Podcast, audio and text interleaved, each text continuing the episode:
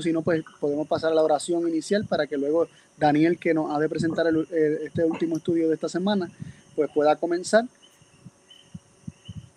¿Qué tal si Jonathan, ¿qué tal si Jonathan nos dirige en oración, por favor? Listo, eh, oramos. Oramos. Padre, gracias eh, por, esta noche, gracias por tu bendición y, por tu palabra. Eh, nos hemos gozado, nos hemos alimentado, Padre, con, con el alimento que permanece para siempre. no estamos 100% saciados, oh Padre, queremos que podamos recibir esta porción que aún resta en esta noche y que podamos siempre anhelar continuar alimentándonos, Padre, de tu palabra. Así como anteriormente nos has hablado y nos has guiado, Padre, por la verdad, te pido de manera especial que hoy no sea una excepción, que podamos continuar creciendo en, este conocimiento, pero no solo en un conocimiento teórico, sino un conocimiento práctico, que podamos ser no solo oidores, sino también hacedores de tu palabra. Eh, graba estas palabras en nuestros corazones, a fin de que, oh Padre, podamos manifestar como cartas abiertas tu, tu gloria y tu nombre. Estas cosas las pedimos en el nombre de Jesús. Amén. Amén.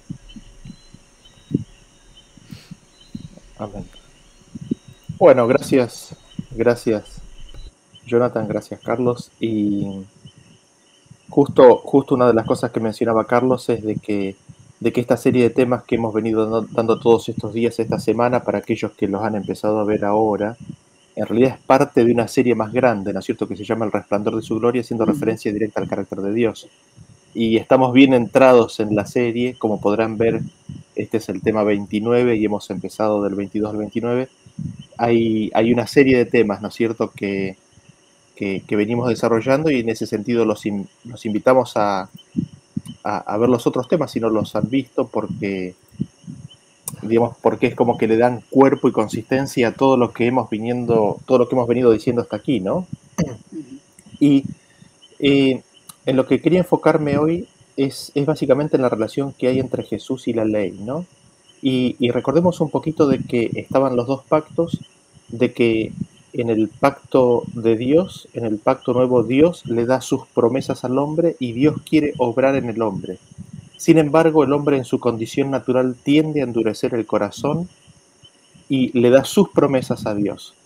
El hombre de persistir y persistir y persistir en esa condición, Dios lo deja, lo deja librado a, su voluntad, lo deja, lo entrega a sus deseos y de hecho, digamos, es parte de lo que se dice que es el establecimiento ¿no? del, eh, del primer pacto cuando Dios toma las promesas que el hombre le hace. Y dentro de eso habíamos visto en, las presentaciones anteriores de que eh, llega un punto en el cual es tan persistente el rechazo a no oír, no oír, no oír la palabra de Dios, de que Dios intenta otros métodos, a ver si por ese medio lo escuchan. Y en, en esos otros métodos les da su propia voluntad y les da estatutos y decretos que no son buenos, que no salen de él, de él pero que están en ellos. ¿Por qué? Porque ellos ya no estaban escuchando más la voz de Dios. Y el caso puntual que vimos en la presentación anterior fue el, caso del apedreamiento, ¿no es cierto? Y ahí hay un par de puntos que me gustaría destacar al respecto, ¿no? En primer lugar es de que Jesús es el perfecto cumplimiento de esta instrucción. Es decir, Jesús cuando, cuando vino a esta tierra dijo, no he venido para abrogar, sino para cumplir, ¿no? La ley, toda la ley. Y Jesús, en la resolución del caso de la mujer eh, que fue, que fue tomada en adulterio, resolvió y cumplió la totalidad de la ley. La totalidad de la ley. Jesús es la ilustración de cómo esa ley se vive, ¿no? Y uno de los puntos que destacamos ayer es de que la finalidad de toda la ley es la de traer al pecador a los pies de Cristo. Y que inclusive aquellas instrucciones que Dios les dio, que Dios, eh, que no eran buenas porque estaban en ellas, en ellos, en el pueblo de Israel, inclusive esas instrucciones que fueron dadas en la dureza de su corazón o porque su corazón era duro, inclusive esas instrucciones tenían el propósito de que tenían el propósito de que eh, ellos terminaran a los pies de Cristo. Y ahí hay un, versículo que me gustaría leer a continuación, creo que está en, la siguiente siguiente slide, que es el de Romanos 5:20, dice que la ley se introdujo con un propósito, ¿no? Eh, se introdujo con el propósito de que el pecado abundase. sin embargo, o no sin embargo, más cuando el pecado abundó, sobreabundó la gracia. Es decir, en ese mismo momento, en ese mismo lugar donde el pecado abundó, sobreabundó la gracia. Cuando, cuando venía la instrucción, cuando venía el, mandato, ahí mismo venía, ahí mismo venía gracia. Y como habíamos visto en la presentación del pacto eterno, la gracia de Dios es su perdón y el don del Espíritu para limpiar el pecado. Es el perdón y el don del Espíritu. Es decir, cada vez, cada vez que la ley fue dada, fue dada con el don, con el don del perdón y el don del Espíritu, ¿no? Venía la ley para convencer de pecado y una vez que el pecado abundaba, ahí estaba la gracia siendo ofrecida para que el hombre la tomara, en cada instante. Y una de las cosas que hemos visto es de que hay en esas, en esas instrucciones como el del apedreamiento, como el hecho de dar carta de divorcio a la mujer, eh, en realidad son instrucciones que Dios da porque el corazón del hombre está endurecido, porque el corazón del hombre no quiere escuchar la voz de Dios y endurece su corazón y quiere hacer su voluntad.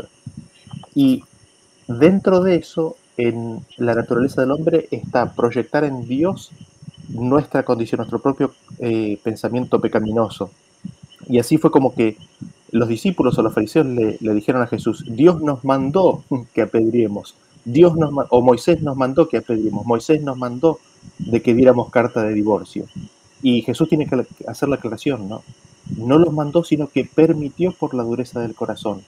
Así vemos como en estas leyes nosotros tendemos, o el ser humano tiende a pensar que es Dios y la voluntad de Dios la que habilita esas, esas, esas instrucciones en la ley que, que son dadas únicamente por la dureza de nuestro corazón. Pero volviendo al tema, quizás uno de los puntos que nos, que nos preguntamos y nos hacemos, ¿no es cierto? Bueno, ¿cómo hacer para distinguir cuál ley es, y, eh, digamos, cuál, cuál, cuál ley es dada por la dureza del corazón y cuál es la revelación perfecta de su, de su carácter, ¿no? Y es aquí donde nosotros tenemos a Jesucristo, aquí es donde Jesús entra a cobrar vital importancia. Eh, ¿Por qué? Porque Jesús dijo, el que me ha visto a mí, ha visto al Padre. En Jesús nosotros tenemos el perfecto cumplimiento de la ley. En Jesús tenemos la perfecta eh, manifestación y más completa o y completa revelación del Padre. En Jesús tenemos la totalidad y el perfecto cumplimiento de lo que es la ley del reino de Dios y lo que es el reino de Dios vivido aquí en carne humana. En ese sentido, eh, son bien claros los versículos, eh, lo que nos dice respecto del testimonio de Jesús. No sé si alguno de ustedes quisiera leer estos tres versículos que están aquí, Romanos 3, Salmo 119 y Salmo 40. Así. Romanos 3, 21 dice, pero ahora, aparte de la ley, se ha manifestado la justicia de Dios, testificada por la ley y por los profetas. Salmos 119, 172 dice, hablará mi lengua tus dichos, porque todos tus mandamientos son justicia. Salmos 48 al 10 dice así, el hacer tu voluntad, Dios mío, me ha agradado, y tu ley está en medio de mi corazón. He anunciado justicia en grande congregación. He aquí, no refrené mis labios. Jehová, tú lo sabes. No encubrí tu justicia dentro de mi corazón He publicado tu fidelidad y tu salvación. No oculté tu misericordia y tu verdad en grande asamblea. Gracias. ¿Qué es lo que notamos? Pablo dice que ahora, aparte de la ley, es decir, en forma independiente a la ley, se ha manifestado la justicia de Dios. Ahora, esta justicia de Dios que ha sido manifestada es testificada, es decir, la ley y los profetas dan testimonio de que la justicia de Dios habría de manifestarse. Y estamos haciendo referencia a Cristo. Cristo, en Cristo la justicia de Dios se manifestó completa, pura y plena. Y lo vemos, lo vemos en los siguientes versículos. Primero, en el hecho de que, no, eh, perdón, en, el anterior, en el hecho de que los mandamientos de Dios son la justicia de Dios. Y en segundo lugar, cuando Jesús vino, eh, nos dice ¿no? que tu ley está en el medio de mi corazón. No encubrí tu justicia, es decir, tu ley, es decir, tus mandamientos, dentro de mi corazón y he anunciado ¿no? tu ley o tu justicia ante grande congregación. Así es como se manifestó la justicia de Dios, ¿no? Entonces, dentro de este, dentro de lo que venimos presentando, Jesús es el que nos da la perfecta interpretación de la ley de Dios. Es Él el que nos hace entender y comprender en su vida y en sus palabras el sentido con el cual fueron dadas las, las instrucciones eh, en el Antiguo Testamento, nos da el sentido espiritual de la ley y nos señala en su vida cuáles son aquellas instrucciones que fueron dadas por la dureza del corazón del hombre. Y quizás antes de pasar a la siguiente etapa, no sé si quieren comentar algo respecto de lo que venimos diciendo. Sí, Jonathan. Sí, que iba a comentar rápido. Eh, yo sé que hice referencia anteriormente. Cuando Juan 1.1 dice en el principio era la palabra y la palabra era con el Dios y la palabra era Dios, eh, hace referencia directamente a Cristo como la palabra de Dios. Y, dicho esto, eh, también había hecho referencia anteriormente a, la ocasión cuando Cristo fue preguntado, ¿no? ¿Cuál es el primer mandamiento? Y hoy Israel, ¿verdad? Etcétera. Y luego dijo, amar a Dios sobre todas las cosas y a tu prójimo como a ti mismo, se establece como eh, la totalidad, podríamos decir, de la palabra de Dios está eh, este, parte, ¿no? Desde el principio del amor a Dios y el amor al prójimo. Cristo es, eh, Cristo, ¿verdad? Como, como el Hijo de Dios y como quien está sujeto a Dios, ama a Dios sobre todas las cosas. Y evidentemente sabemos que Cristo ama a su prójimo como a sí mismo. él es directamente el cumplimiento eh, de la palabra de Dios es Él la palabra de Dios. Y, ¿verdad? quería simplemente eh, hacer esa, ese comentario, eh, puesto que el cumplimiento lo encontramos en la propia palabra de Dios, que, es Cristo Jesús. Exactamente, la palabra encarnada, ¿no? Es decir, Él, él, él era la declaración vivida de, eso, ¿no? Más, más, claro imposible, ¿no? Y no sé, Carlos, ¿querías comentar algo? Si no, seguimos. entonces, digamos, Jesús, Jesús comenzó esta revelación, ¿no es cierto? Comenzó esta revelación y como vamos a ver un poquito más adelante, em, es como que tomó por sorpresa a aquellos que creían que estaban en luz, ¿no? Eh, quizás leemos primero Mateo capítulo 4, ¿no? Eh, dice, eh, Mateo capítulo 4, versos 16 y 17. El pueblo asentado en tinieblas, luz, y, y a los asentados en región de sombra de muerte, luz les resplandeció. Desde entonces comenzó Jesús a predicar y a decir, arrepentíos, porque el reino de los cielos se ha acercado. Muy bien, gracias. Noten ustedes que el pueblo, el pueblo de Israel y todas las naciones estaban en tinieblas, no había luz, no había claridad respecto del carácter de Dios. Y esto hace referencia inclusive al pueblo de Israel. Ellos no comprendían plenamente eh, la voluntad de Dios. Ellos no, llegaban a ver plenamente la, la, luz de Dios, ¿no? Y es en la venida de Jesús donde dice que luz le resplandeció. Y ese reino de Dios, esos principios del reino de Dios, son los que se presentan en el Sermón del Monte, a partir de Mateo capítulo 5, que los vamos a cubrir a la brevedad para comprender cuál es el espíritu del reino de Dios y cuál es el espíritu de la ley de Dios, ¿no? Eh, no sé si, Carlos, querés leer Juan capítulo 1, 9 y después 3, 17. Sí, Juan 1, 9 dice, aquella luz verdadera que alumbra a todo hombre venía a este mundo. Y Juan 3, 17 en adelante dice así, porque no envió Dios a su Hijo al mundo para condenar al mundo, sino para que el mundo sea salvo por él. El que en él cree no es condenado, pero el que no cree ya ha sido condenado, porque no ha creído en el nombre del unigénito Hijo de Dios. Y esta es la condenación, que la luz vino al mundo y los hombres amaron más las tinieblas que la luz, porque sus obras eran malas. Porque todo aquel que hace lo malo aborrece la luz y no viene a la luz para que sus obras no sean reprendidas. Mas el que practica la verdad viene a la luz para que sea manifiesto que sus obras son hechas en Dios. Bien, gracias. ¿Qué es lo que ocurrió en aquella, en aquella época y qué es lo que ocurrió en el pueblo de Israel? De repente vino gran luz y esa gran luz causó una separación, ¿no es cierto? Gente alejándose de la luz y gente acercándose a la luz. Cristo, la luz del mundo. Y aquí vemos el espejo. Cuando la luz ilumina, la oscuridad retrocede y pone de manifiesto la condición de cada corazón, ¿no es cierto? Y pasemos al siguiente versículo y vamos a ver ahora los... Sí, Carlos. Sí, eh, Jonathan, si puedes poner el slide anterior. Me llama mucho la atención como el, en Mateo 4:16, primero dice, luz les resplandeció y termina diciendo, porque el reino de los cielos se ha acercado. Cristo Jesús es, es la luz verdadera que venía a este mundo, están viniendo los principios del reino de los cielos. Esa luz que resplandecería serían los mismos principios del reino de los cielos encarnados en, en Cristo Jesús.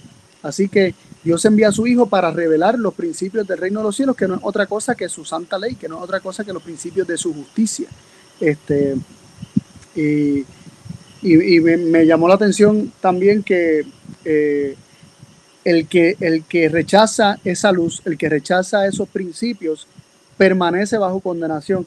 Y me parece que, que el versículo 18, ¿verdad? De, Mateo, eh, de Juan 3, versículo 18 dice, el que en él cree no es condenado, pero el que no cree ya ha sido condenado. Él ha sido condenado, eh, eh, identifica que identifica que, que, ya el hombre está bajo condenación.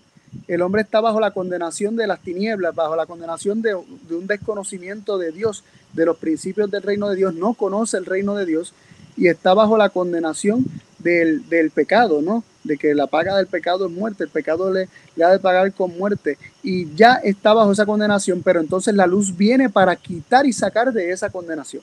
No es que, no es que Dios te va a condenar por, por haberla rechazado, es que mientras no la conozcas, estás ya bajo la condenación. Entonces, eh, me llamó la atención también ese punto que, que se presenta la condenación como ya habiendo ocurrido, y entonces Dios envía la luz a su Hijo, que es la luz que resplandece, y lo que hace resplandecer son los principios del reino de Dios. Al descender el Hijo de Dios, el reino de los cielos se acercó. Exactamente, gracias, gracias Carlos. Y, y, y, interesante, ¿no? De que esa luz que resplandece, esa justicia de Dios, esa vida de Jesús, es el reino de los cielos, es el reino, es el reino de Dios, es la ley de la vida del universo. Así es como el universo opera, el universo de Dios. Esa es la forma en la cual el universo de Dios opera, ¿no es cierto? Y pasemos a la siguiente, a la siguiente slide. Y entramos ahora en la presentación de esos principios. Y en la presentación de estos principios nosotros vamos a ver, vamos a ver lo siguiente. Vamos a ver eh, que Jesús empieza a describir quiénes son los herederos de ese reino de los cielos. Jesús empieza a describir cuáles son las características de aquellos que van a heredar el reino de los cielos o de aquellos que serán miembros del reino de los cielos.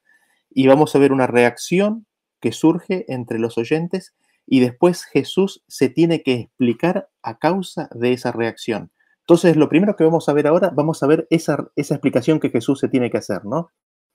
Fíjense lo que dice Mateo capítulo 5, versículo 17. Dice, no penséis que he venido para abrogar la ley o los profetas. No he venido para abrogar, sino para cumplir.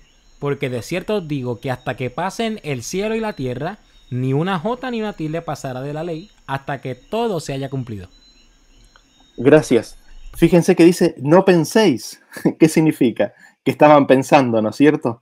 Estaban pensando y Jesús es probable que inclusive ya lo hayan empezado a verbalizar, que haya habido un, no sé si ustedes vieron que cuando alguien está diciendo algo y como que suena medio raro, en un grupo de gente de repente sube un murmullo, ¿no?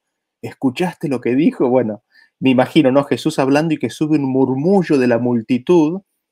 Y noten lo que dice de Jesús ahí en Juan 2.24.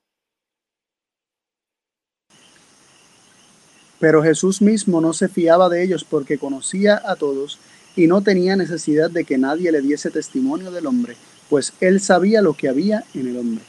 Muy bien, Jesús sabía lo que viene el hombre, Jesús conocía la condición del ser humano y les dice, no penséis que he venido a abrogar la ley. Lo que Jesús venía diciendo le sonó tan raro a sus enseñanzas que a los ojos de ellos Jesús está aboliendo la ley. Jesús está tirando abajo la ley de Moisés, Jesús está tirando abajo los mandamientos, Jesús está tirando abajo los diez mandamientos, está tirando abajo el Pentateuco. Esa es la reacción que tiene el pueblo de Israel, ¿no? Y Jesús, en este, en este punto pivotal, eh, les dice, no piensen que he venido a abrogar la ley. No, yo la he venido a cumplir. La he venido a poner en el marco, en el marco del reino de Dios. La he venido a poner en el espíritu del reino de Dios.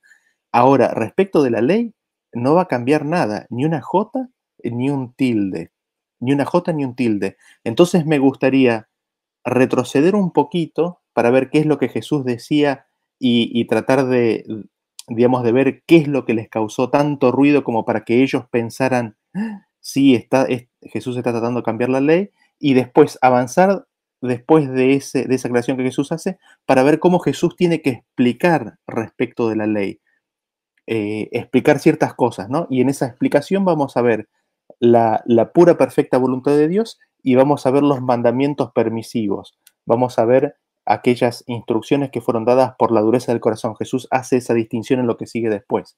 No sé si quieren comentar algo, si no seguimos. Sí, Carlos. Sí, eh, me, llama, me llama la, eh, la, atención que dice que no, ni una J ni una tilde pasará de la ley hasta que todo se haya cumplido. Y es que la ley, como hemos estudiado, ¿verdad? En el tema de los pactos, en el tema de la administración de muerte, la ley es un ayo que nos lleva a Cristo. Cuando todo se haya cumplido, que es que, que, ya la ley haya cumplido su, su, su propósito. Su propósito.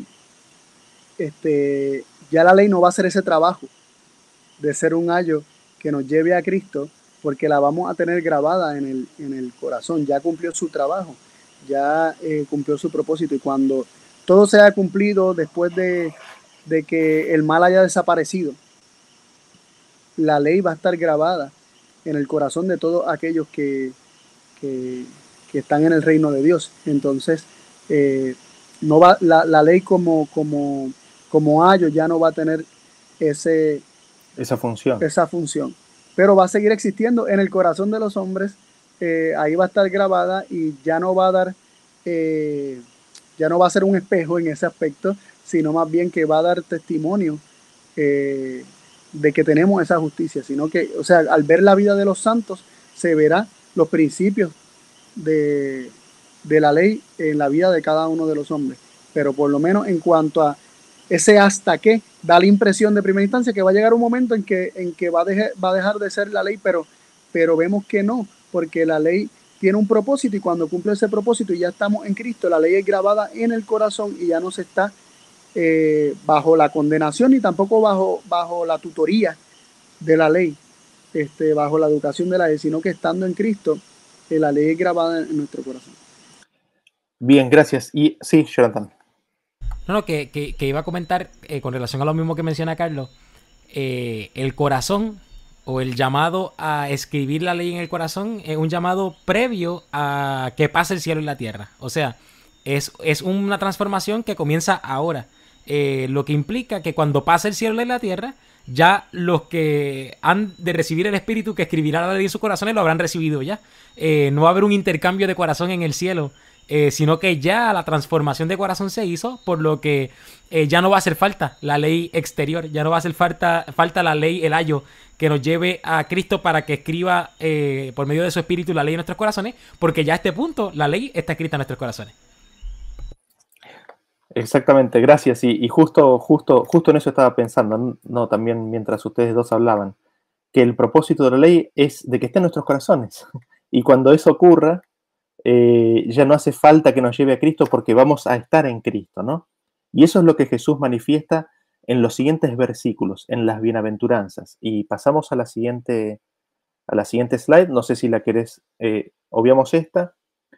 Eh, pasamos a la siguiente. Siguiente. Mateo 5, y ahí leemos las bienaventuranzas. Estas bienaventuranzas fueron las que causaron el rumor que dijeron Jesús vino a abrogar la ley. Eh, es, es, llamativo, ¿no? No sé quién de ustedes lo quiere leer, a ver, por favor. Dice así Mateo 5 del 3 al 12. Bienaventurados los pobres en espíritu, porque de ellos es el reino de los cielos. Bienaventurados los que lloran, porque ellos recibirán consolación. Bienaventurados los mansos, porque ellos recibirán la tierra por heredad. Bienaventurados los que tienen hambre y sed de justicia, porque ellos serán saciados. Bienaventurados los misericordiosos, porque ellos alcanzarán misericordia. Bienaventurados los de limpio corazón, porque ellos verán a Dios. Bienaventurados los pacificadores, porque ellos serán llamados hijos de Dios. Bienaventurados los que padecen persecución por causa de la justicia, porque de ellos es el reino de los cielos. Bienaventurados sois cuando por mi causa os vituperen y os persigan, y digan toda clase de mal contra vosotros mintiendo. Gozaos y alegraos, porque vuestro galardón es grande en los cielos, porque así persiguieron a los profetas que fueron antes de vosotros. Bien, gracias. ¿Qué es lo que presenta Jesús en este discurso? De que los herederos del reino, que los hijos del reino de Dios, aquellos que verán a Dios, aquellos que recibirán las promesas del pacto, aquellos que, que, reciben la tierra, son los pobres en espíritu, son los que lloran, son los mansos, son los que tienen hambre y sed de justicia, son los misericordiosos, son los de limpio corazón, son los pacificadores, son los que padecen persecución, son los que son vituperiados y perseguidos, ¿no? Y, y, es esto lo que le hizo tanto ruido a, la multitud que estaba escuchando, ¿no? Porque eran otras cosas las que estaban escuchando. ¿Qué es lo que ellos venían escuchando? ¿Qué es lo que ellos malinterpretaban? ¿Qué es lo que ellos creían? Eh, sí, Carlos, ¿querés decir algo? Sí, quería comentar que, que de primera instancia, o sea, uno lo lee y se pone en el lugar de, de un judío de, de, los tiempos de Cristo bajo, bajo el imperio romano sometido, eh, sometido al imperio romano, eh, los hijos del reino de Dios, aquellos que pertenecían al reino de Dios, eh, muy posiblemente eran vistos como, como fuertes conquistadores, como fuertes victoriosos. Y de repente aquí se hablan de, de los que lloran, los pobres en espíritu, los mansos, los de limpio corazón, pacificadores, que son perseguidos y vituperados. eh, es todo lo contrario a, a, lo que podría haber en, en la mente de, de, cada uno de aquellos eh, ¿verdad? oyentes. Y, y, no me sorprende que, que por qué le haya, le haya chocado tanto ¿no? al escuchar esto y decir, este viene a abrogar todo. Y es porque cuando el ser humano naturalmente escucha algo que va en contra de sus preconceptos o ideas preconcebidas, eh, como que levanta un muro. Y, y, y, tendemos a pensar que está escrito. Ayer Jonathan me da gracia porque le sorprendió. El espejo. Que le, sorprendió lo de la piedra de Abel, de Caín y Abel. Él siempre pensaba y se había imaginado que, que Caín con una piedra mató a Abel, pero ese detalle no está explícitamente, no está en la Biblia.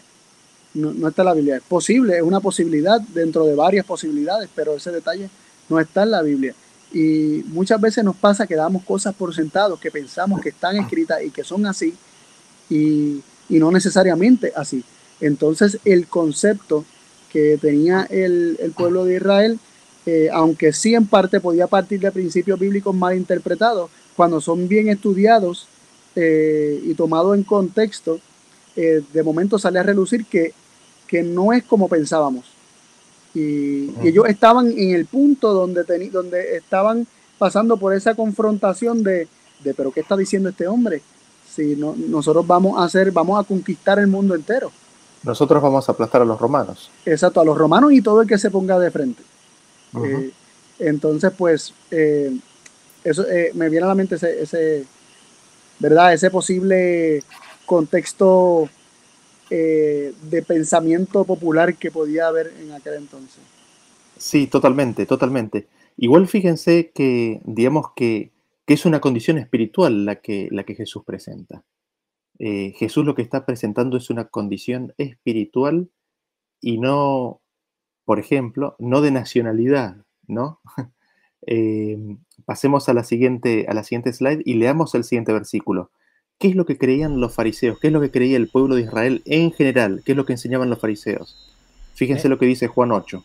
Le respondieron, linaje de Abraham somos y jamás hemos sido esclavos de nadie. ¿Cómo dices tú, seréis libres? Respondieron y le dijeron, nuestro padre es Abraham.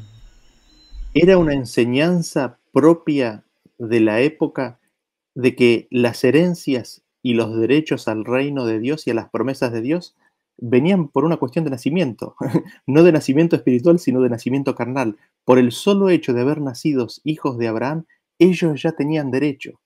Y Jesús viene y les plantea una situación completamente diferente. Les plantea que la herencia al reino de Dios es de carácter espiritual.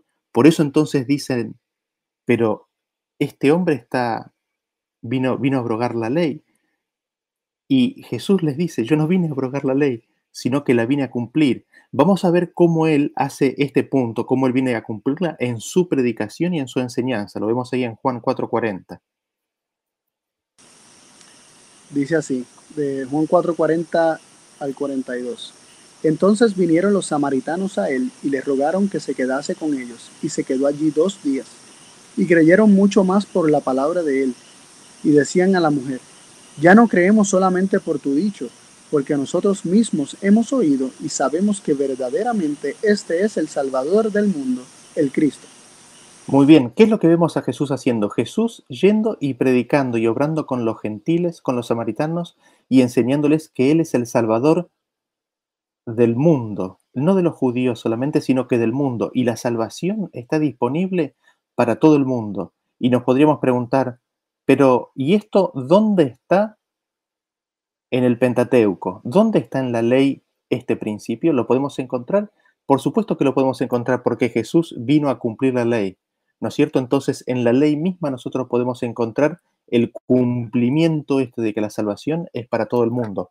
Pasamos a la siguiente slide y quizás el, primer versículo ¿no? que no está incluido ahí es de que la promesa hecha a Abraham es de que él sería de bendición para todas las naciones para todas las naciones Él vendría a ser una bendición y la simiente de Abraham sería de bendición para todas las naciones y todos los pueblos de la tierra, ¿no? Ahí, ahí hay un propósito, ¿no?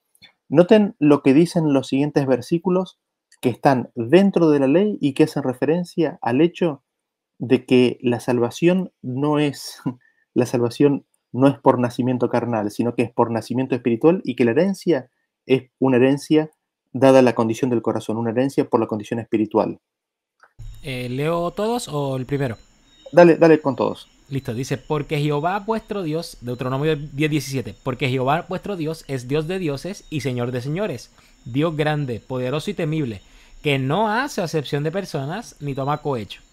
Deuteronomio 16:19 dice, no tuerzas el derecho, no hagas acepción de personas, ni tomes soborno, porque el soborno ciega los ojos de los sabios y pervierte las palabras de los justos. Deuteronomio 9:6. Por tanto, sabe que no es por tu justicia que Jehová tu Dios te da esta buena tierra para tomarla, porque pueblo duro de servicio eres tú. Éxodo 12:49. La misma ley será para el natural y para el extranjero que habitare entre vosotros. Éxodo 19:5. Ahora pues, si diereis oído a mi voz y guardaréis mi pacto, vosotros seréis mi especial tesoro sobre todos los pueblos, porque mía es toda la tierra, y vosotros me seréis un reino de sacerdotes y gente santa. Estas son las palabras que dirás a los hijos de Israel. Bien, ¿qué es lo que notamos en la ley? ¿Qué es lo que notamos aquí escrito en el Pentateuco, en las instrucciones que Moisés le dio al pueblo respecto de cómo es Dios y de cómo tendrían que ser ellos? En primer lugar, Dios no hace excepción de personas. Es decir, el hecho de que haya sido nacido en la casa de Abraham o nacido en, en Ur de los Caldeos o en Egipto no hace diferencia para con Dios. Por eso después en Salmos, si no recuerdo mal, creo que es 15, dice que Dios cuando anote a los salvos en su libro registrará, este nació aquí, este nació acá, este nació allá, cada uno en su propio contexto, ¿no? Y porque Dios no hace excepción de personas, su pueblo tampoco tendría que hacer excepción de personas. En segundo lugar, el hecho de que el pueblo de, Israel haya entrado en, la tierra de Canaán no es porque ellos fueran mejores, no era por la justicia de ellos, era porque era por la gracia de Dios, era simplemente por la gracia de Dios y por la promesa de Dios hecha a los padres. ¿Por qué? Porque el pueblo de Israel era un pueblo de corazón endurecido. Después tenemos en el contexto de la Pascua, pero se da un principio general que podría ser aplicable al resto de las circunstancias. La misma ley eh, será para el natural como para el extranjero que habita entre ellos.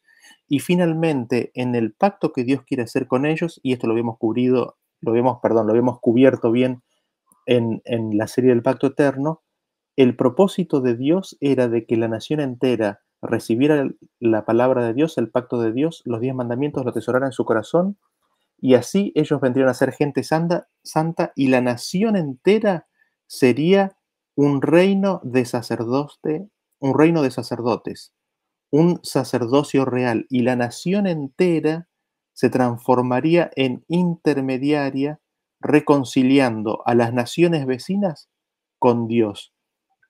El, el propósito de Dios original era de que el pueblo entero fuera mensajero del evangelio que Dios les entregó por medio de Moisés. Así es como vemos nosotros que eh, este principio, ¿no? De que la herencia es espiritual, de que no es por nacimiento de carne, la vemos cumplida en Jesús y la vemos y la encontramos en la misma ley, ¿no es cierto? La encontramos en la misma ley. No sé si quieren comentar algo respecto de esto. Sí, Carlos. Sí, rápido, no, que pienso en Nicodemo. Eh, que, precisamente esto es lo que Jesús le estaba enseñando a Nicodemo, diciéndole que tenía que nacer de nuevo. Eh, y, era un nacimiento del Espíritu. Es decir, no le servía de nada el ser descendiente de Abraham eh, en la carne. Para entrar al reino de los cielos tenía que nacer del Espíritu. Porque el reino de los cielos es un reino espiritual. Así es, bien, gracias. Y nosotros vemos el discurso de Jesús, ¿no es cierto? Vemos las bienaventuranzas Jesús detalla quiénes son los herederos, quiénes son los hijos del reino de Dios, quiénes son los que reciben las promesas. No hay ninguna referencia a ser hijo o descendiente de Abraham según la carne, lo cual genera el murmullo, y después les dice, vosotros sois la sal, vosotros sois la luz. ¿Quiénes? Aquellos que viven esas bienaventuranzas, aquellos que tienen en su corazón la realidad de las bienaventuranzas. Y la sal está para estar desparramada, ¿no? repartida en, en la tierra. La luz está para que se ilumine la tierra, ¿no? No para que esté junta en un solo lugar. Allí les da el principio, allí les da el principio del propósito del llamado al pueblo de Israel, el principio de, de su existencia como nación. Y es en este contexto donde Jesús les dice, no penséis que he venido a abrogar la ley. ¿Por qué? Porque todo eso les sonaba como cosas extrañas, ¿no? Jesús viene y pone en un marco correcto los principios de la ley que se encuentran en el Pentateuco. Jesús explica de que no está abrogando la ley. Él se tiene que explicar por qué no está abrogando la ley. Y ahora, de aquí hasta el final del capítulo 5, es toda explicación de por qué él no está abrogando la ley. Esa explicación, ¿no?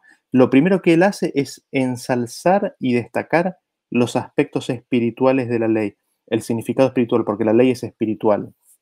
Y vamos a pasar a la siguiente para ver en aspectos específicos en los cuales él eh, entra a explicar por qué la ley no, o, empieza a confirmar, ¿no? De que la ley no es abrogada, sino que él la viene a cumplir y a exaltar, ¿no? Y le da un significado más, más amplio, más profundo, más completo.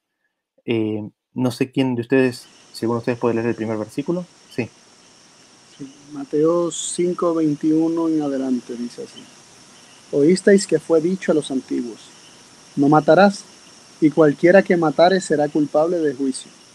Pero yo os digo que cualquiera que se enoje contra su hermano será culpable de juicio, y cualquiera que diga necio a su hermano será culpable ante el concilio, y cualquiera que le diga fatuo quedará expuesto al infierno de fuego.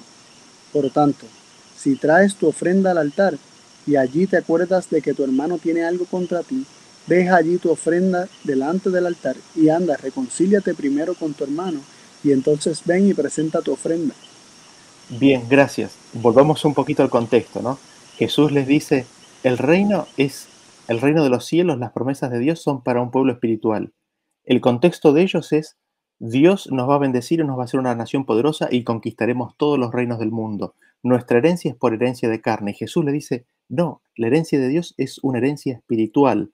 Entonces le dice, la gente murmulla, ¿no? murmulla, murmulla, eh, empieza a murmurar o piensa en sus corazones, eh, este hombre ha venido a abrogar la ley, Jesús vino a abrogar la ley. Entonces Jesús le dice, no, no he venido a abrogar la ley. ¿Por qué? Porque cuando dice no matarás, haciendo referencia quizás a los romanos también, cuando dice no matarás, la ley tiene un significado mucho más amplio, mucho más profundo. No solamente que es no matarás y que hay que cumplir, sino que no te podés ni siquiera enojar con, con el vecino tuyo, no te podés enojar con el que está al lado tuyo escuchando este, este sermón. No podés llamar necio a tu vecino, no podés llamar fatuo a tu prójimo. Eh, así Él nos muestra, así Jesús nos muestra que la ley tiene eh, un, sentido y un significado espiritual mucho más grande de lo que nosotros podríamos eh, a primera vista percibir, ¿no es cierto?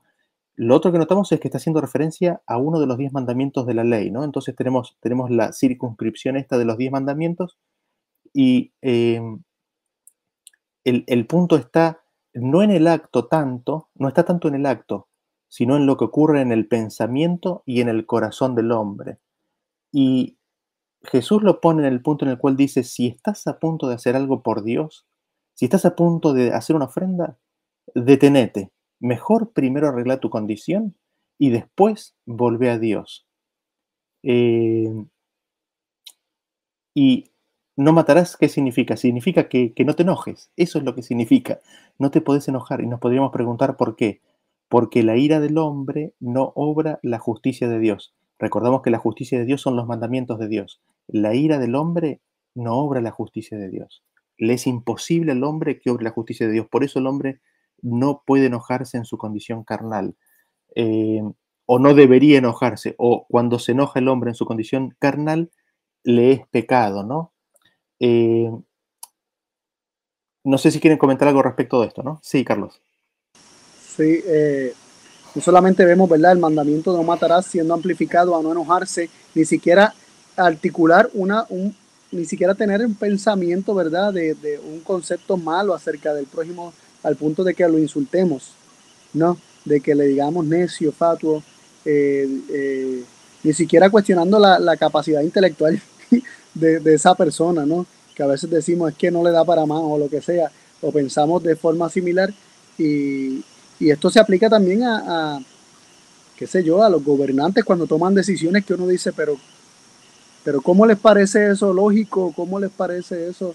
Y a veces uh -huh. tendemos a, a, tener un espíritu de queja, de, de acusación y, y, de, y de condenación, este, y estamos matándolos al enojarnos contra cualquier persona y al, y al insultarlos, así sea delante de ellos o a sus espaldas, como quiera lo estamos uh -huh. haciendo. Y el otro que quería mencionar es que me llama, me llama mucho la atención que dice, si tu hermano tiene algo contra ti, no tú contra tu hermano, aun cuando es tu hermano el que tiene algo contra ti y tú no contra él, ve y reconcíliate primero, muévete tú hacia él buscando la reconciliación antes de venir a presentar tu ofrenda. Eh, y todo esto está enmarcado dentro de lo que es el mandamiento, no matarás. Eh, esto implica que también dejar a tu hermano no reconciliado contigo, pudiendo tú hacer algo para que haya una reconciliación y dejándolo él molesto contra ti, teniendo cosas en tu contra, eh, sin tú hacer nada para, para tratar de arreglar la situación, está incluido dentro de lo que es matar. El, poder salvarlo de esa enemistad que tiene contra ti, también está incluido dentro de lo que es matar. Exactamente, exactamente. Y digamos, no deja de ser interesante la, la amplitud que Jesús le da, ¿no es cierto?, al, al, significado del, al significado del término. Por eso dice, no he venido, no, yo no he venido a abrogar, no he venido a abrogar, sino a cumplir, ¿no? Y, empieza a explicar qué significa este cumplir, empieza a explicar el espíritu del, del cumplir, ¿no? Y hay otra instancia en la cual eh, ahí enseguida Jesús entra, Jesús entra en, en, en, dos, en dos mandamientos, Jesús no entra en todos los mandamientos, entra en dos mandamientos que evidentemente estaban muy cercanos al corazón del hombre, ¿no? Uno debido a su situación política y el otro por la condición del hombre, ¿no? Noten ustedes lo que dice Mateo capítulo 5, versículo 27.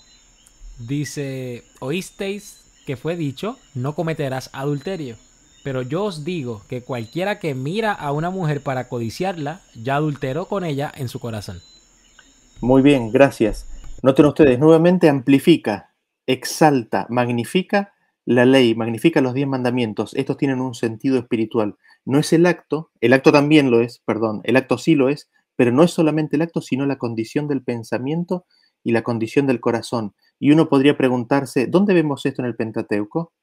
Lo de el no matar lo vamos a ver un poquito más adelante, pero este punto, ¿dónde lo vemos en el Pentateuco? Y lo vemos en, estos dos siguientes versículos que tenemos a continuación. No sé si alguno de ustedes lo quiere leer. Dice así. Génesis 34 del 1 en adelante. Salió Dina, la hija de Lea, la cual ésta había dado a luz a Jacob, a ver a las hijas del país. Y la dio Siquem, hijo de Amor Ebeo, príncipe de aquella tierra, y la tomó y se acostó con ella y la deshonró. Bien, gracias. noten ustedes que la deshonra, el, el pecado, el pecado de carácter sexual, ¿dónde comienza? Comienza en el ver, ¿no? Primero ve y después viene el acto. Por falta de tiempo no lo ubicamos, bueno, y no está en el Pentateuco, tenemos la historia de David, ¿no es cierto? Y Betsabé. Hay una visión y después viene el pecado, ¿no? ¿Y, ¿Y qué es lo que tiene que estar en los ojos del hombre? Noten Deuteronomio 6, del 6 en adelante. Dice, y estas palabras que yo te mando hoy estarán sobre tu corazón, y las repetirás a tus hijos y hablarás de ellas estando en tu casa y andando por el camino, y al acostarte y cuando te levantes, y las atarás como una señal en tu mano y estarán como frontales entre tus ojos, y las escribirás en los postes de tu casa y en tus puertas. Es decir, las palabras que Dios les había hablado, las palabras de no cometer adulterio, por ejemplo, tenían que estar constantemente en su mente, en su conversación y a la vista de sus ojos. Entonces, cuando el hombre viera a una mujer, al tener eso en forma constante, el Espíritu de Dios inmediatamente le señalaría si hay un pensamiento pecaminoso.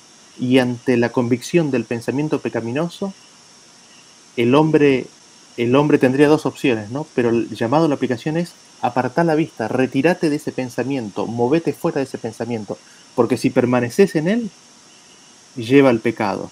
Ahí lo tenemos en la historia de Dina, lo tenemos en la historia de eh, David. No sé si quieren comentar algo respecto de esto.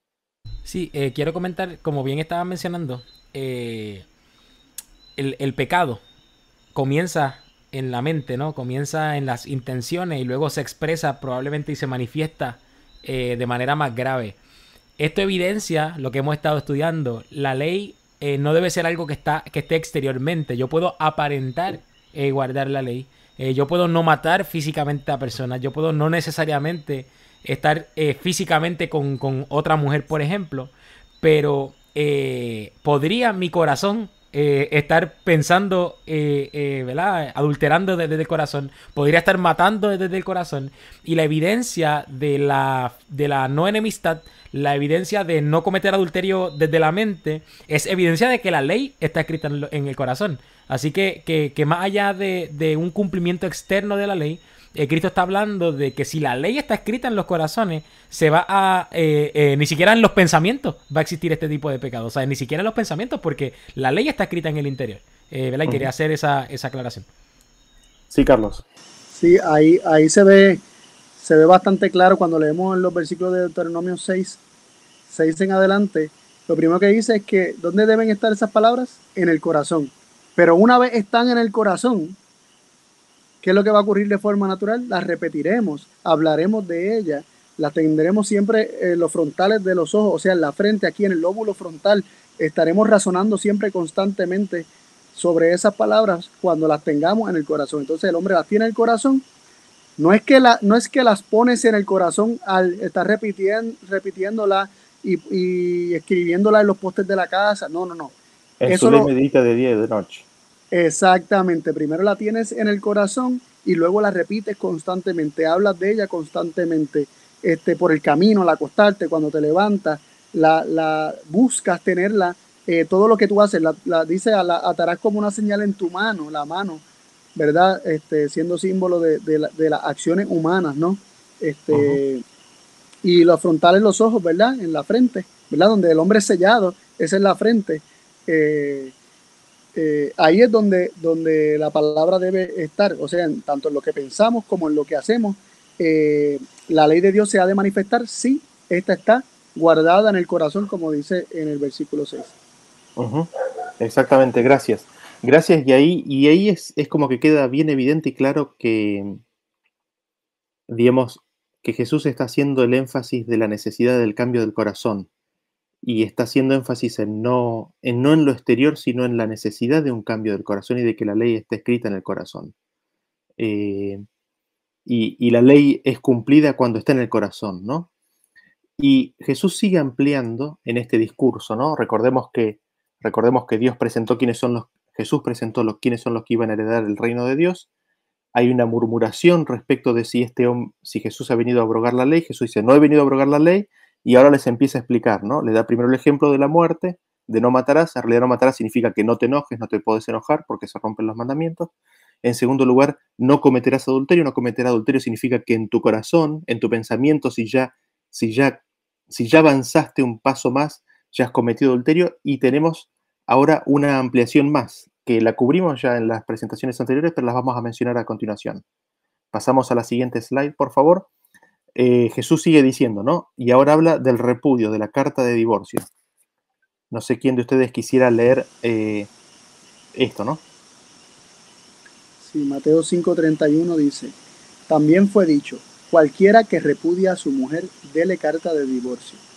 Pero yo os digo que el que repudia a su mujer, a no ser por causa de fornicación, hace que ella adultere, y el que se casa con la repudiada comete adulterio. Bien, gracias. ¿Qué es lo que dice? Es que hay, hay un único causal de, de repudio y ese es, de, es en el caso de adulteración, o de, de no de adulteración, de, eh, de adulterio, ¿no es cierto? Es el único, el único caso por el cual se puede repudiar. Pero ni así aún es la situación ideal, ¿no?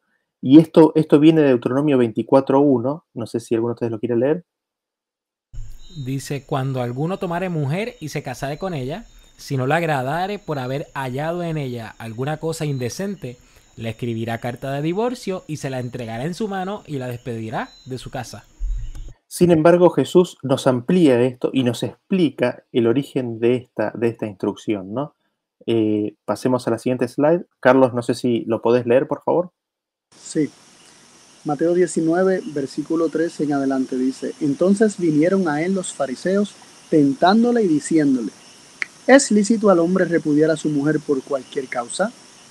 Él respondiendo les dijo, ¿no habéis leído que el que los hizo al principio varón y hembra los hizo? Y dijo, por esto el hombre dejará a su padre y a su y madre y se unirá a su mujer y los dos serán una sola carne. Así que no son ya más dos, sino una sola carne. Por tanto, lo que Dios juntó no lo separe el hombre. Le dijeron, ¿por qué pues mandó Moisés dar carta de divorcio y repudiarla? Él les dijo, por la dureza de vuestro corazón Moisés os permitió repudiar a vuestras mujeres, mas al principio no fue así. Bien, gracias. Y aquí tenemos una ampliación, ¿no? una explicación. Primero no cometerás adulterio. Después se entra en el tema de dar carta de divorcio y Jesús le pone, le pone límites claros y él da la interpretación en el espíritu de, de, esa instrucción que está en, en Deuteronomio. ¿Cuál es el espíritu? ¿Cuál es el espíritu de la ley? lo que Dios juntó, que el hombre no lo separe. Y fíjense que no hay, no hay ninguna, ninguna salvedad, ¿no es cierto? No hay ninguna excepción a esa regla, ¿no? Lo que Dios juntó, no lo separe el hombre. Así fue desde el principio. Así fue, así fue desde, el, principio y ese es el propósito de Dios. Entonces le preguntan, bueno, ¿por qué Moisés mandó dar carta de divorcio y repudiarla? Y Jesús les explica, ¿no? Por la dureza de vuestros corazones por la dureza del corazón del pueblo de Israel, Dios les da por medio de Moisés esta instrucción para, delimitar y encauzar los deseos desenfrenados de sus corazones. Pero eso no estaba originalmente en el corazón de Dios. En el principio eso no era así. El propósito de Dios es que sean una sola carne, que lo que Dios juntó no se separe. Eh, no sé si quieren comentar eh, algo más. Esto es básicamente lo que Jesús nos explica respecto del espíritu, ¿no? Del séptimo mandamiento. Y esto aquí nos muestra que hay, instrucciones, eh, no referidas en los diez mandamientos, pero sí en, los estatutos y en, los decretos y en, y en, las leyes que han sido dadas por la dureza del corazón, ¿no? Y fíjense el siguiente versículo, ¿no? Porque Jesús se sigue explicando. Ya explicó el mandamiento no matarás, ahora explica el mandamiento, explicó el mandamiento no adulterarás, amplía respecto de eh, el divorcio y ahora continúa eh, con otro aspecto, ¿no? Que se encuentra en, en la Torah, que se encuentra en Deuteronomio, pero él lo amplifica. Eh, Jonathan. Dice, además habéis oído que fue dicho a los antiguos, no perjurarás, sino cumplirás al Señor tus juramentos. Pero yo os digo, no juréis en ninguna manera, ni por el cielo, porque es el trono de Dios, ni por la tierra, porque es el estrado de sus pies, ni por Jerusalén, porque es la ciudad del gran rey, ni por tu cabeza jurarás, porque no puedes hacer blanco o negro un solo cabello. Pero sea vuestro hablar sí, sí, no, no, porque lo que es más de esto, del mal procede. ¿Sigo? Bien, Bien gracias. Jesús, Jesús es clarísimo, ¿no? Habéis oído que fue dicho antes, no juréis de ninguna manera, ¿no? Que vuestro hablar, no juréis de ninguna manera, no, no, no juréis, ¿no? Ni por el cielo ni por el trono. Y creeríamos que hace referencia a estos dos versículos que están ahí abajo, el 19 y el 23, ¿no? Eh, no sé si los querés leer ahora, disculpa. Tranquilo. Dice, eh, y no juraréis falsamente por mi nombre, profanando así el nombre de tu Dios, yo Jehová. El próximo dice, por lo que hubiere salido de tus labios, lo guardarás y lo cumplirás, conforme lo prometiste a Jehová tu Dios, pagando la ofrenda voluntaria que prometiste con tu boca. Bien, gracias. ¿Qué es lo que Jesús les está diciendo aquí? Ustedes han oído de que no tienen que jurar falsamente, de que si algo hubo que salió de sus labios, lo tienen que guardar y cumplir. Pero lo que yo les digo es, no prometan, no juren de ninguna manera. No, no pongan el nombre de Dios en alguna promesa o en algún juramento de ninguna manera, sino que vuestro hablar sea sí, sí, no, no, porque lo que excede a eso, de mal procede. Y esto inmediatamente nos retrotrae al pacto viejo, ¿no es cierto? ¿Qué es el pacto viejo? Es el prometerle, ¿no? Las promesas del hombre para con Dios. Y si nosotros vamos y leemos el, el contexto de Deuteronomio 23, vamos a ver que está ahí en el mismo contexto eh, esto que Jesús les dice. Fíjense lo que dice. No sé si lo querés leer, por favor. Sí, dice así. Deuteronomio 23, 21 en adelante dice, cuando haces voto a Jehová tu Dios, no tardes en pagarlo, porque ciertamente lo demandará Jehová tu Dios de ti, y sería pecado en ti. Mas cuando te abstengas de prometer, no habrá en ti pecado. Pero lo que hubiere salido de tus labios lo guardarás y lo cumplirás, conforme lo prometiste a Jehová tu Dios, pagando la ofrenda voluntaria que prometiste con tu boca. Noten ustedes aquí que Jesús eh, es como que le cita el contexto, ¿no es cierto? De ninguna manera jures, de ninguna manera traigas el nombre de Dios prometiendo o comprometiéndole, comprometiéndote en alguna acción o en algo que has de hacer. Si lo hiciste, asegúrate en cumplirlo. Si hubiese salido, lo tenés que hacer. Pero cuando te abstengas de prometer, no va a haber pecado.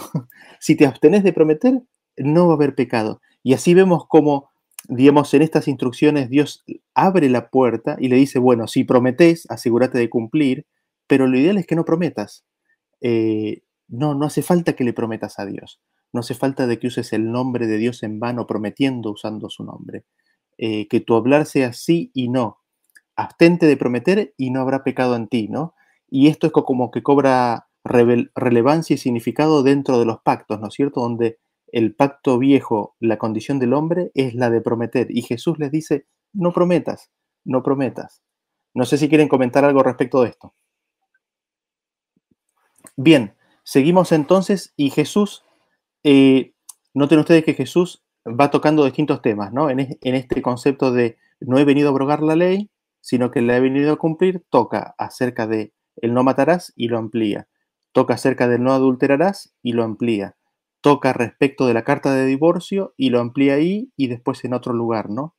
Y, y muestra cómo se abrió la puerta a ciertas cosas que en realidad venían por la dureza del corazón del hombre. Después toca el tema de las promesas de los hombres y el de jurar de los hombres. Y le dice, no prometas, que tu palabra sea sí, sí, no, no que todo eso también se encuentra, digamos, en, el mismo Pentateuco. Y ahora Jesús continúa en el siguiente punto, ¿no? En el siguiente punto de su explicación de por qué Él no vino para abrogar la ley, sino para cumplirla. Mateo 5, 38 en adelante dice, oísteis que fue dicho, ojo por ojo y diente por diente. Pero yo os digo, no resistáis al que es malo, antes a cualquiera que te hiera en la mejilla derecha, vuélvele también la otra. Y al que te quiera ponerte a pleito y quitarte la túnica, déjale también la capa. Y a cualquiera que te obligue, te obligue a llevar carga por una milla, ve con el dos. Al que te pida, dale. Y al que quiera tomar de ti prestado, no se lo rehuses. Bien, gracias. Noten ustedes que Jesús ahora les dice, ustedes escucharon que se les dijo, ¿no? Ustedes escucharon que se dijo. Y ahora cita versículos del Antiguo Testamento, ¿no? Eh, la ley la ley de Moisés. Son los dos versículos que están ahí, Éxodo 21 y Levítico 24, no hace falta que lo leamos, Eh, ojo por ojo, diente por diente, en el primero está remarcado, en el segundo no, pero también dice lo mismo, ojo por ojo, diente por diente, según la lesión que haya sido hecho a otro, tal se hará a él, ¿no? Eh, y, noten ustedes que Jesús eh, viene con otro espíritu, ¿no? O sea, viene con un espíritu no de, de, cobrarse lo que se le debe, no de que si te hieren en la mejilla, vos tenés que obtener el mismo tipo de, eh, de, recompensa sobre los demás, ¿no? Sino que él viene a, presentar un, principio diferente, ¿no? No os resistáis al malo, no te cobres, no busques cobrarte lo que te han hecho. No, no, no lo busques, no, te pongas a defenderte en tu postura. Déjalo, lo que te hagan, déjalo, ¿no? Y uno podría preguntarse, bueno, pero ¿y esto, esto de dónde sale en el, en el, en el Pentateuco? ¿Está en algún lugar del Pentateuco esto? y lo leemos en el siguiente versículo. No sé si alguno de ustedes lo quiere leer. Sí, dice así. Levítico 19, 15 en adelante dice, no harás injusticia en juicio, ni favoreciendo al pobre ni complaciendo al grande. Con justicia juzgarás a tu prójimo. No andarás chismeando entre tu pueblo. No atentarás contra la vida de tu prójimo, yo Jehová. No aborrecerás a tu hermano en tu corazón. Razonarás con tu prójimo para que no participes de su pecado. No te vengarás ni guardarás rencor a los hijos de tu pueblo, sino amarás a tu prójimo como a ti mismo, Jehová. Bien, gracias. Ahí mismo, en, la ley que ellos estaban tratando de, mantener ¿no? en sus propios esfuerzos, está el espíritu de esa ley. ¿El espíritu cuál es? No busques restitución, no busques vengarte, no busques recibir o cobrarte lo que entendés que es tuyo no busques la restitución. En ese sentido, Jesús mismo, él estaba renunciando a reclamar y a demandar justicia. Yo no sé si, si, somos conscientes de lo que implica esto a nivel, a nivel del conflicto, ¿no? Jesús está renunciando a demandar justicia para sí mismo. Ama a tu prójimo como a ti mismo. razonarás contra tu prójimo. No te vengarás. Eh, y si nosotros miramos a Jesús, ¿qué fue lo que hizo Jesús? Jesús hizo exactamente eso, perdónalos porque no saben lo que hacen, ¿no? Y uno podría decir, razonarás con tu prójimo, y después se le hizo la pregunta a Jesús, no, bueno, ¿quién es mi prójimo, no? Tratando de encontrar una escapatoria. El prójimo es, es, es el que ha rechazado a Dios en tu visión, es el samaritano, ¿no es cierto? Es, es, el, es el, extraño, el, es, es, el que no es de tu pueblo, eh, ese es tu prójimo, ¿no? Es, es el samaritano. Eh, y para el samaritano, su prójimo era el levita, ¿no es cierto? El, perdón, era el, hombre que estaba ahí herido en, en eh, herido en, ese camino, ¿no? ¿Querías comentar algo, Carlos? Sí.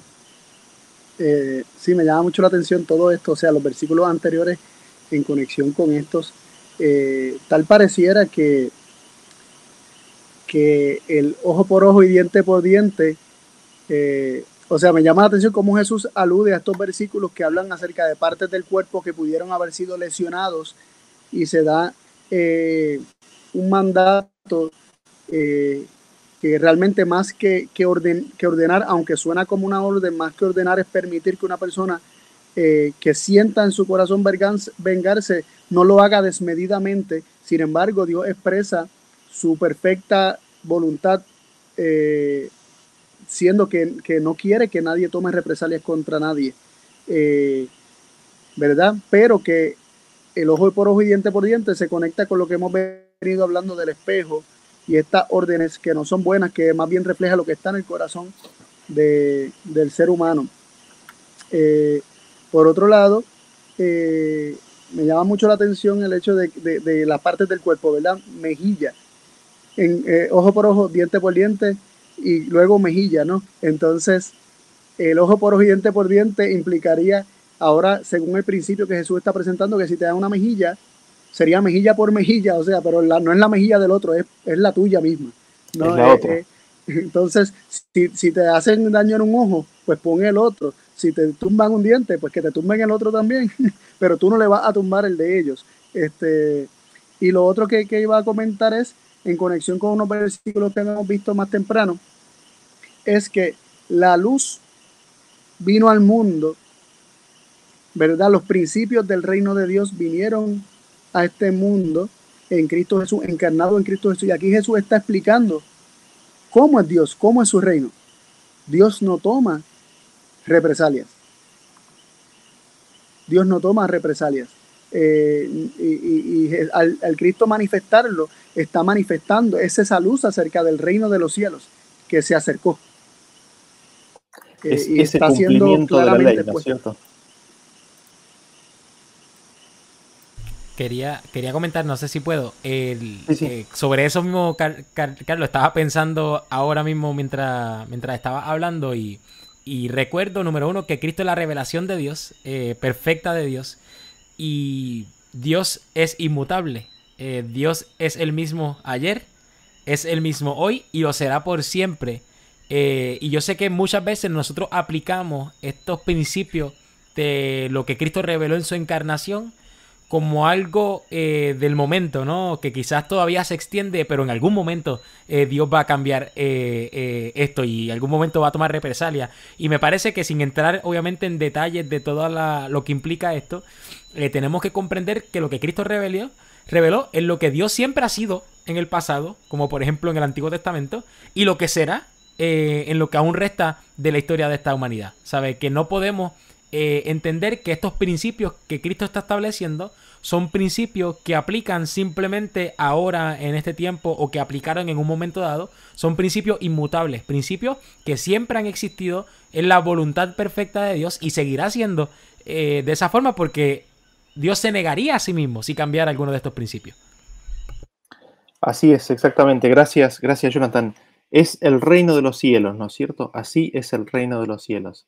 Eh, pasemos a la siguiente slide y veamos lo que Jesús les sigue diciendo, ¿no? Y ahora Jesús eh, se mete más aún en, la relación con, las personas y habla específicamente de los enemigos, ¿no? Eh, y esto lo podemos entender y comprender tanto de aquellas relaciones que podría haber entre ellos ahí dentro del mismo pueblo, como aquellos de las naciones que los rodeaban y a los cuales ellos veían como enemigos, ¿no? Y, y, y Jesús los confronta, ¿no? Los confronta con, la ley, con el espíritu de la ley, los confronta con la verdad del reino de Dios y lo que estaba en sus corazones, ¿no? Eh, Jonathan. Dice, Mateo 5:43 en adelante, oísteis que fue dicho, amarás a tu prójimo y aborrecerás a tu enemigo. Pero yo os digo, amad a vuestros enemigos, bendecid a los que os maldicen, haced bien a los que os aborrecen, y orad por los que os ultrajan y os persiguen para que seáis hijos de vuestro Padre que está en los cielos, que hace salir su sol sobre malos y buenos, y que hace llover sobre justos e injustos. Porque si amáis a los que os aman, ¿qué recompensa tendréis? ¿No hacen también lo mismo los publicanos? Y si saludáis a vuestros hermanos solamente, ¿qué hacéis de más? ¿No hacen también así los gentiles? Sed pues vosotros perfectos, como vuestro Padre que está en los cielos es perfecto. Bien, gracias. Oísteis que fue dicho. ¿Y dónde nos podríamos preguntar dice eso, no? Y, les voy a ser sincero, me costó encontrarlo. Eh, lo más probable es que sea Deuteronomio 23, capítulo 6, que hablando de los moabitas dice, no procurarás la paz de ellos, ni, ni su bien en todos los días para siempre, ¿no? Y la pregunta no, ¿es una puerta para aborrecer a los enemigos? Y yo me puedo imaginar que seguramente que sí, porque muchas lecciones se deben haber eh, escrito y dicho en aquellos días respecto de por qué tenemos que aborrecer a los enemigos, ¿no? Y, seguramente así lo entendían. Y el hecho de que Jesús tenga que hacer esta aclaración nos dice de que estaba contrarrestando una, una enseñanza propia de la época. Ustedes han, han escuchado que se les dijo, amen a su prójimo y aborrezcan a su enemigo, pero, pero, ¿qué es lo que dice Jesús? ¿Cuál es el espíritu de la ley? Amad a vuestros enemigos, bendecid, haced bien, orad por ellos. Es decir, cualquier cosa que te haga cualquier persona que sea mal, responder con bien. Responded el mal con bien. Y, Jesús, el ejemplo de Jesús es el más, es el más claro de todos, ¿no? Eh, estando aquí en la tierra. Estuvo haciendo bienes y dando dones a los hombres sin distinción, sin ninguna distinción. Y Jesús en su discurso pone el ejemplo de, su Padre, ¿no es cierto? dice que Dios bendice absolutamente a todos. Dios es la fuente de todo bien. Y Él envía su lluvia, Él envía el sol o hace salir el sol sobre cada uno de los seres humanos. Y es en el amor y en el deseo de Dios de que todos, absolutamente todos, le acepten y le reciban. Y llama a todos, ¿no? El, envío de la lluvia tiene, tiene un significado espiritual también. El hecho de que el sol salga también tiene un sentido espiritual en la vida de, de, todos, de todas las personas en este planeta. Dios obra con todos absolutamente igual, no hace excepción de personas. Y quizás el ejemplo más claro es la condición misma de la humanidad esta, ¿no es cierto? De nuestra humanidad que siendo enemigos, Dios envió a su Hijo. ¿Para qué? Para salvarnos, para rescatarnos. Em, y, hay un llamado ahí nosotros, para que nosotros sigamos a nuestro Padre, ¿no?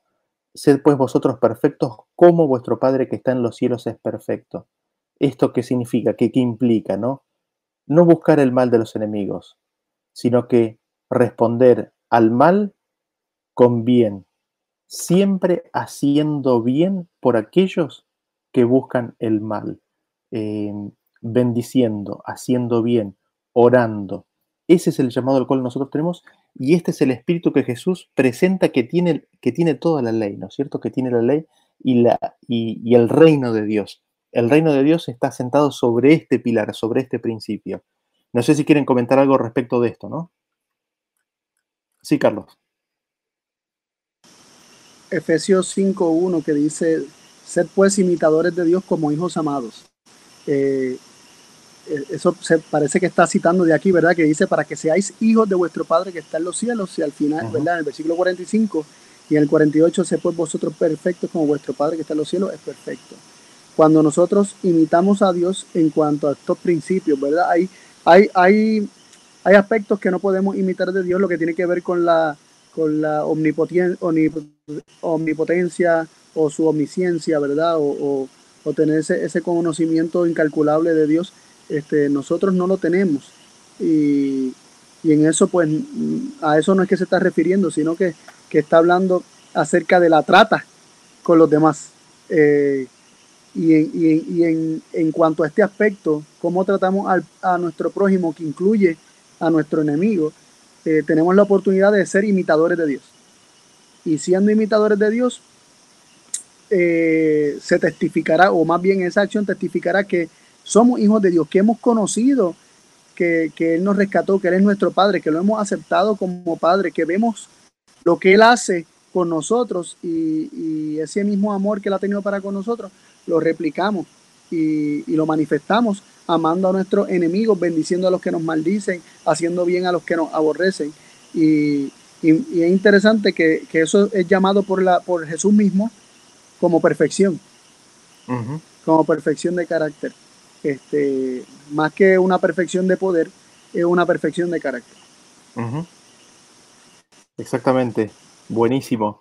Y Quizás, quizás pasando a la, siguiente, a la siguiente slide, Jesús no vino para abrogar la ley de Moisés. Jesús no vino para abrogar la ley en, ninguno de sus aspectos, ni los diez mandamientos ni el Pentateuco. Jesús la vino a cumplir y Jesús en ese sentido realzó y ensalzó las palabras de Moisés. De hecho, todas las palabras.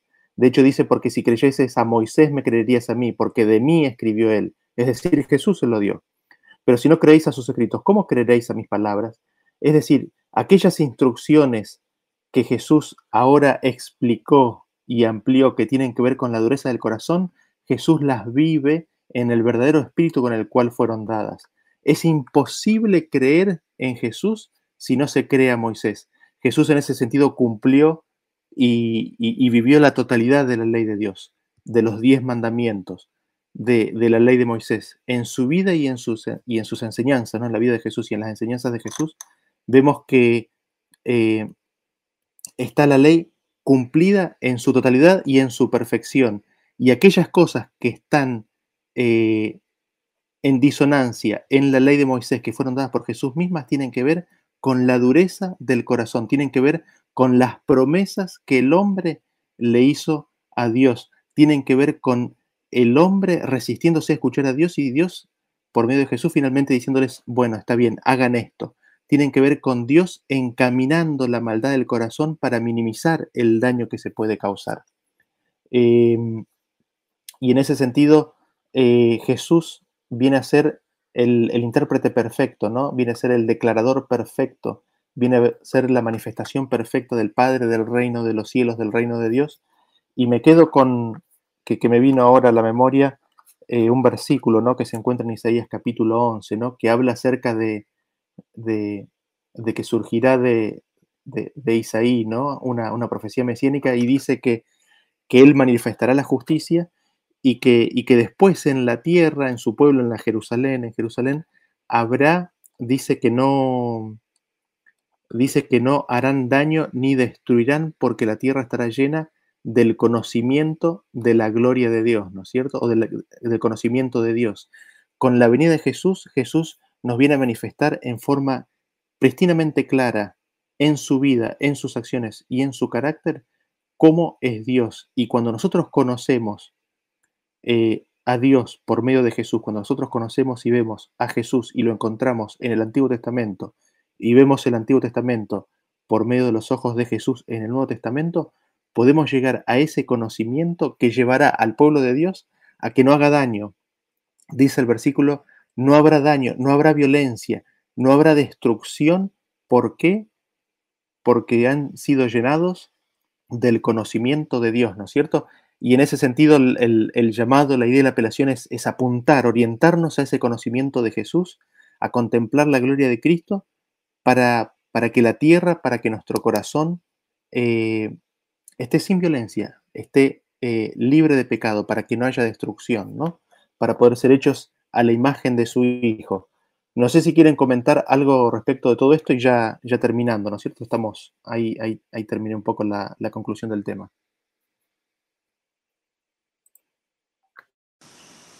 Quiero, quiero hacer un, una confesión y es que por primera vez leí ese versículo último de la forma en que tú lo leíste. O sea, por primera vez lo vi. Cuando dice de mí escribió él, siempre lo había visto como, como que él hizo referencia a mí, o él, o él escribió acerca de mí. Pero de mí escribió él. Eh, yo fui el que, el, que, el que le dio lo que, lo que iba a escribir, ¿no? Él escribió lo que yo le daba. Entonces ahí hace mucho más sentido el versículo cuando dice, si le creyera a él, me creeríais a mí, porque lo que, le, lo que leen en Moisés o lo que él escribió es lo, que yo. le di. Es lo mismo que yo le estoy presentando. Se lo di yo y lo estoy presentando ahora. Este, así que, que gracias, gracias también por, por, por eso. Eh, hace, hace mucho más sentido de esa forma. Eh, eh, si bien es cierto que, que el Mesías estaba profetizado en las escrituras de Moisés, también es cierto que, era el mismo que, que, habría de venir el que, el que daba testimonio, era el espíritu de profecía, el testimonio de Jesús, que es el espíritu de profecía, lo que hablaba a Moisés, ¿verdad? Lo que, lo que le decía a Moisés que escribir, lo que inspiraba este, a Moisés para que Moisés escribiera eh, lo, que, lo que hoy tenemos, ¿verdad? Como sus escritos. Y, y, en ese sentido, perdón que te interrumpa, digamos, eh, Jesús nos dice que lo que él vivió e hizo es lo que le dio Moisés. Y si nos cuesta reconciliar algunos aspectos es porque todavía estamos un poco cegados, ¿no es cierto? Porque no llegamos a ver plenamente, pero Jesús nos está diciendo, eh, yo no he venido a sacar nada de Moisés, todo, todo de Moisés sigue, yo soy la expresión perfecta de los escritos completos que Moisés recibió. No he venido a abrogar, no he venido a sacar, eh, ni a cancelar, ¿verdad? ni a cancelar, exactamente. No sacamos nada, no cortamos nada, recibílo todo, porque si, si creéis a Moisés, me creéis a mí.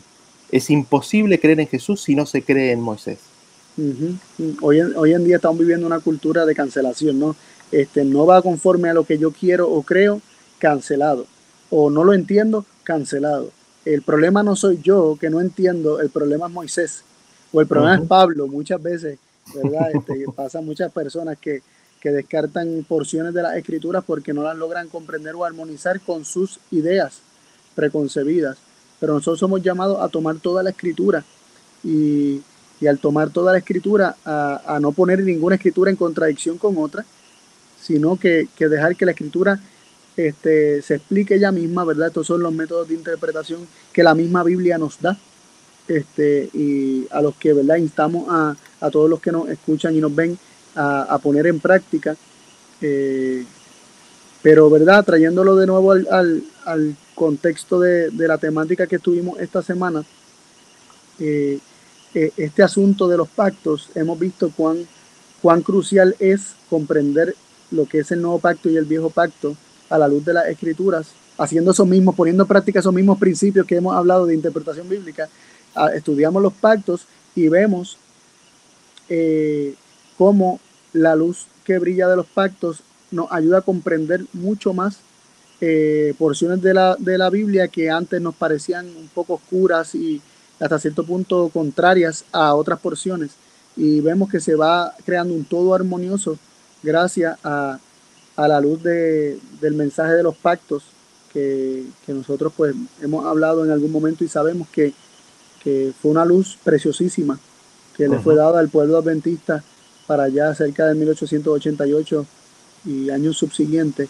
Eh, y Dios nos ayude a, seguir caminando eh, bajo esa luz preciosísima eh, para que siga arrojando luz, ¿verdad? Escritura con escritura.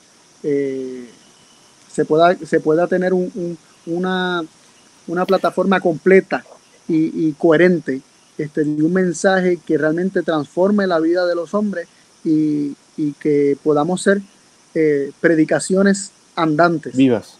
Vivas, sí, y, seamos un sacrificio vivo de esa forma. Amén, exactamente. Sí, Jonathan.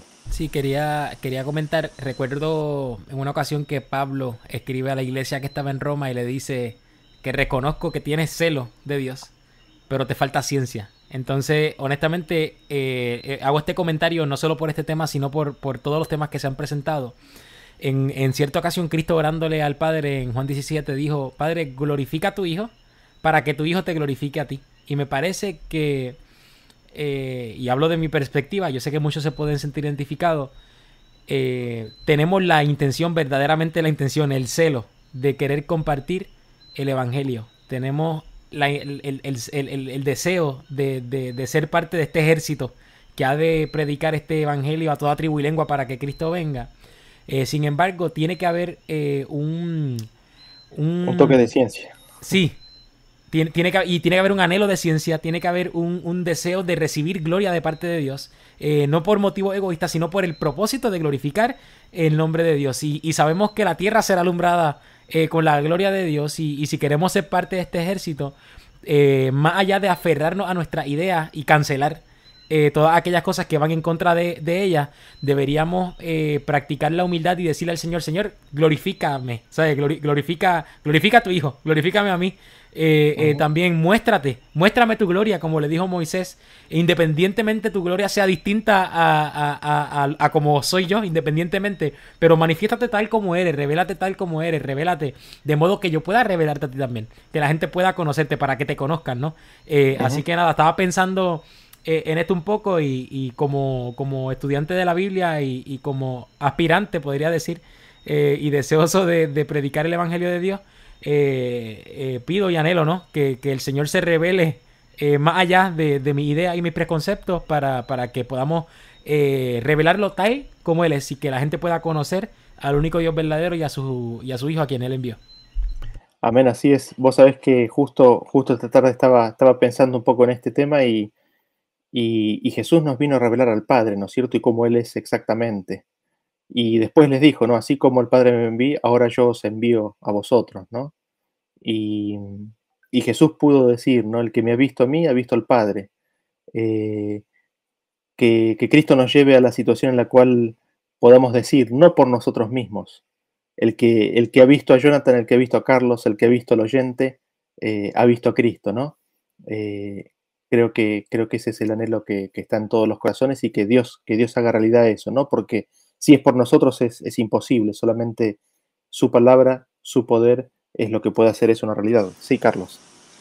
Sí, en la fiesta de los tabernáculos, eh, que está registrada allí en Juan 7, vemos a, unos hombres que fueron enviados a, arrestar a Jesús y, Y después de que pasó la fiesta, el gran día de la fiesta, y, Jesús hizo la invitación de que fueran a Él, y, estos hombres vieron a Jesús enseñar y todo eso, se nos dice en los versículos subsiguientes que le, cuando volvieron, volvieron sin Jesús, no le prendieron, y, y los que lo habían enviado a arrestar a Jesús le dijeron, ¿por qué volvieron sin Él?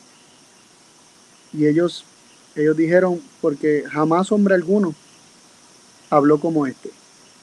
Y, y entonces Jesús nos envía a nosotros, estoy conectándolo con lo que dijiste, Jesús nos envía a nosotros a hacer precisamente lo que Él comenzó, lo mismo que Él comenzó. Eh, ¿Cuándo será que cuando nos escuchen a, hijos de Dios, la gente diga, jamás hombre alguno habló como este?